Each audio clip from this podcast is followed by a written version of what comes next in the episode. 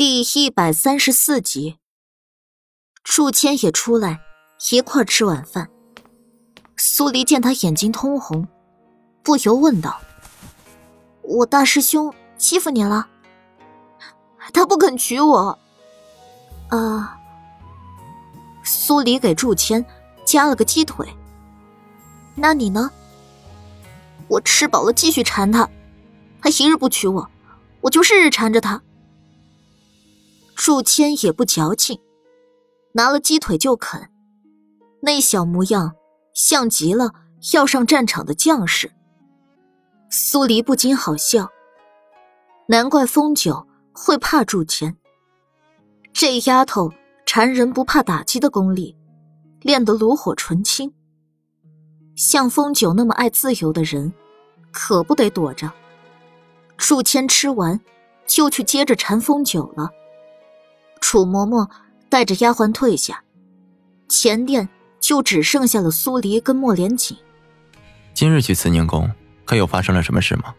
苏黎想起太后那个尴尬的问话，略过不提，摇摇头。没什么事儿，只是给他开了个方子。这个案子，你如何看？莫连锦冷峻的脸上，带着撕破人的气势。眉间收拢，似有愁绪。苏黎的脸色也跟着凝重了几分。凶手留下下一个死者的名字，这是一种挑衅，也是一种自我膨胀。他只对朝中官员下手，我觉得死者的名单应该不是随机的，而是有某种深意。比如说，他认为死者该死。而死者还好端端的活着，所以他要替天行道。你的意思是？这只是我的猜测，具体的我需要看柳四清他们在死亡现场找到的东西。苏黎抿了下唇，当然，也不排除凶手心理变态、偏执，就像林三娘那样。莫连锦不再说话。收回视线，敛去所有情绪，眸光沉寂深邃。次日，苏黎匆匆吃完早饭，给风九换完药后，准备去大理寺看看跟案子有关的东西。莫连锦上早朝没回来，繁星在王府外等着。他刚要上马车，一个小童拿着样东西突然跑了过来。姐姐，这是有位哥哥让我给你的。苏黎接过东西，小童一转身就跑没影了。他拆开一看，是关于关心的一些术语跟见解。浮生。苏黎四下环顾了一圈，没看到他的人影。眼下安帝派人正在四处找他，他怎么会待在都城里？叹了口气，把东西收好，上马车，让繁星尽快赶到大理寺去。大理寺公堂，柳崇明来来回回的在里面踱着步子，脑门上全是冷汗。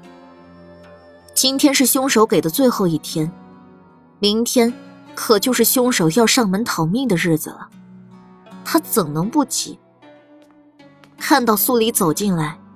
他迫不及待的就迎上去，抹了把冷汗，道：“王妃娘娘，本官等你许久了，你总算是来了。相关政务已经准备好，就等着姑奶奶您查看呢。”苏黎跟着柳崇明进入内室，桌案上摆着好几样在案发现场搜回来的东西。他走过去，入眼即是三张纸。纸张偏大，一个名字只占了前端正中央的位置。除此之外，下面余下大片空白。凶手只是想留一个死者的名字，犯得着用这么大张纸？苏黎目光一掠，看向写有“柳崇明”三个字的纸。他将其拿在手上，仔细跟其他两张做了对比。不仅字迹不同，就连纸张也不同。武王妃，这个怪异之处，据太子殿下推断，凶手不止一人，他有同伙。柳崇明见苏黎再看凶手留下的催命符，便将之前的推测结果说了出来。苏黎微微点头，有这个推断很正常。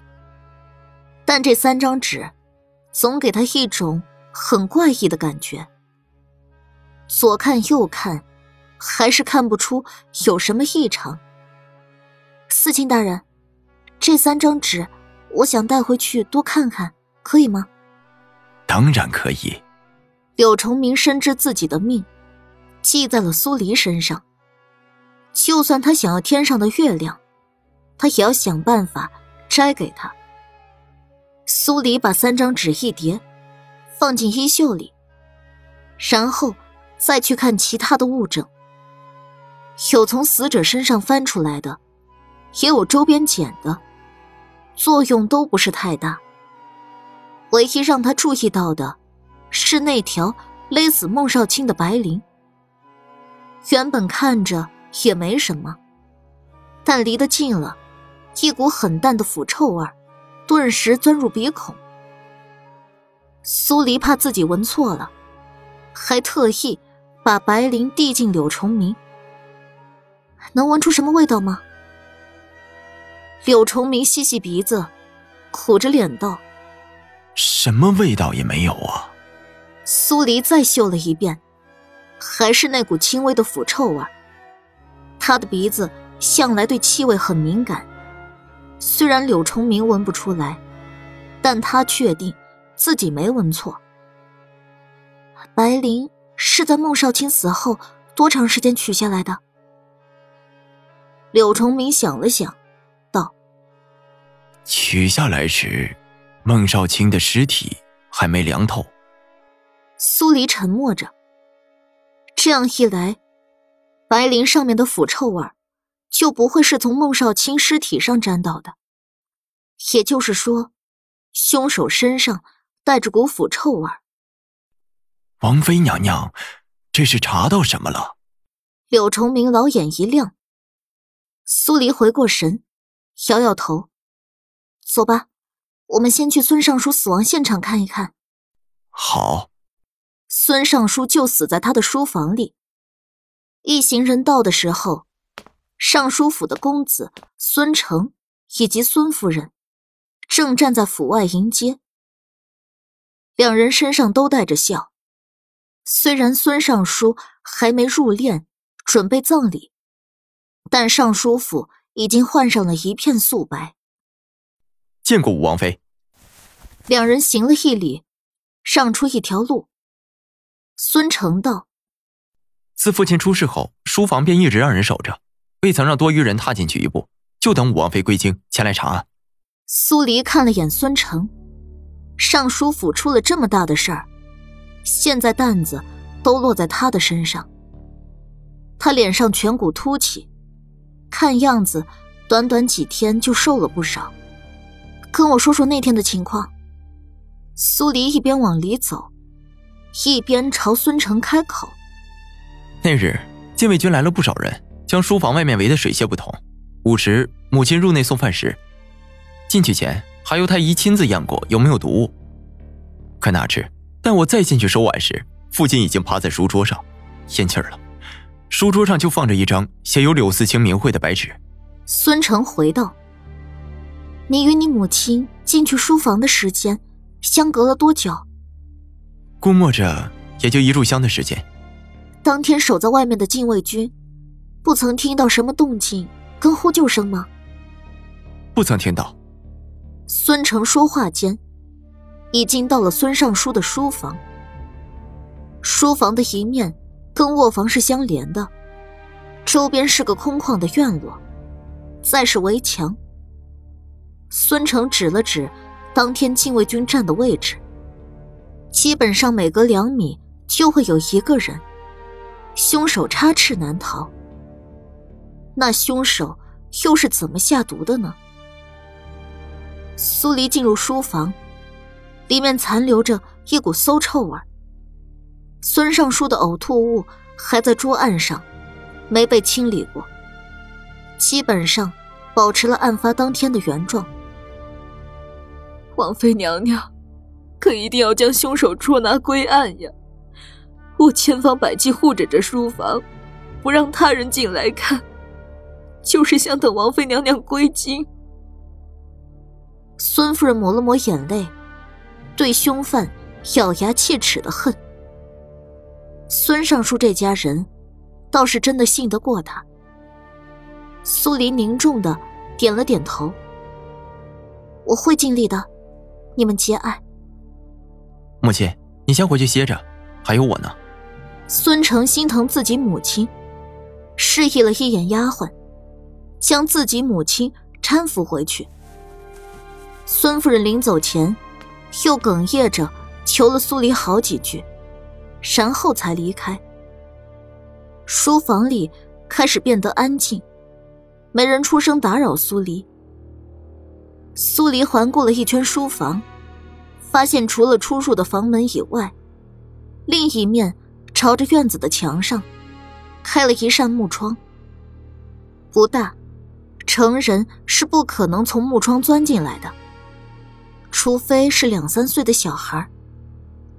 他没在意。突然看到桌案上放着一叠全新的白纸，纸张样式跟大小，跟第三张写有柳崇明名字的纸一模一样。苏黎皱了下眉，拿了一张白纸，刚要跟写有名字的证物对比，孙晨一把将白纸拿了过去。事后立刻意识到自己举动不妥。面色变了变，勉强稳住情绪，好生将白纸放回那叠白纸上。王妃娘娘见谅，父亲素日最不喜欢别人动他的纸，这纸张还是新的，上面什么也没有，还请王妃娘娘理解。苏黎挑了下眉，他不过就是看了张白纸。孙成这反应，或许是自己想多了。孙成不过是想着自己父亲生前的习性，才会有刚才的举动。他低头看向桌案下面，地面还有孙成挣扎的痕迹，但断肠草穿肠，痛苦时也会伴随有麻痹的症状，令受害者没办法向他人求救。正当他准备看其他地方。眼角余光瞥到了一小簇黑色的物质，躬身把东西捡起来，是绒毛，只有一小点，像是从什么动物或者鸟类身上掉下来的。孙公子，你们家养家宠吗？孙成疑惑的摇头，不曾养过。苏黎把黑色绒毛放好，暂时压下疑问。转去木窗，轻轻一推，木窗就被推开，没有拴上插烧。这扇木窗案发当天是开着的吗？孙成想了想，那日我进来时，木窗似乎是半开着的，后来父亲的尸身被带走，我才将木窗关了起来。苏黎把木窗推开成半开的样子，试着把头探出去。发现做不到，他又从房间出去，绕到院子里，透过半开的木窗往里看，能看到孙尚书坐的位置。但木窗这么小的空间，凶手能用来做什么呢？苏黎叹了口气，按照目前的情况来看，这简直就是一个密室谋杀案。在孙尚书的死亡现场，除了找到一点黑色绒毛外，再没找到其他异样的东西。孙成对自己父亲有什么仇家，得罪过什么人，一概不知。苏黎提议去孟少卿的死亡现场看一看。去的路上，长生这个就怕天下不乱的东西，兴奋的。在苏黎脑海里跳了出来。恭喜宿主大人喜提一桩连环杀人案，如若成功破获这桩案子，可获得三百点生命值。宿主大人加油！苏黎看了眼柳崇明，当然得加油，要不然身边这个老熟人就得没命了。想起昨天晚上自己对凶手的画像，他组织了一下语言，试探性的问道：“四卿大人，现在只有我们两个人在，你老实告诉我，你是不是做过什么伤天害理的事儿？”啊！柳崇明一惊，而后连连摆手：“王妃娘娘，你就别吓本官了。本官向来兢兢业业，别说杀天害理，就连只鸡都没宰过。那凶手为什么会挑你下手？总得有个由头吧？”柳崇明丧着脸：“本官哪知道他为什么要挑本官呢？本官倒是想问问他。”若本官真是有哪点做的不好，改就是了，犯得着直接要人命吗？苏黎没再多问，去了孟少卿的家。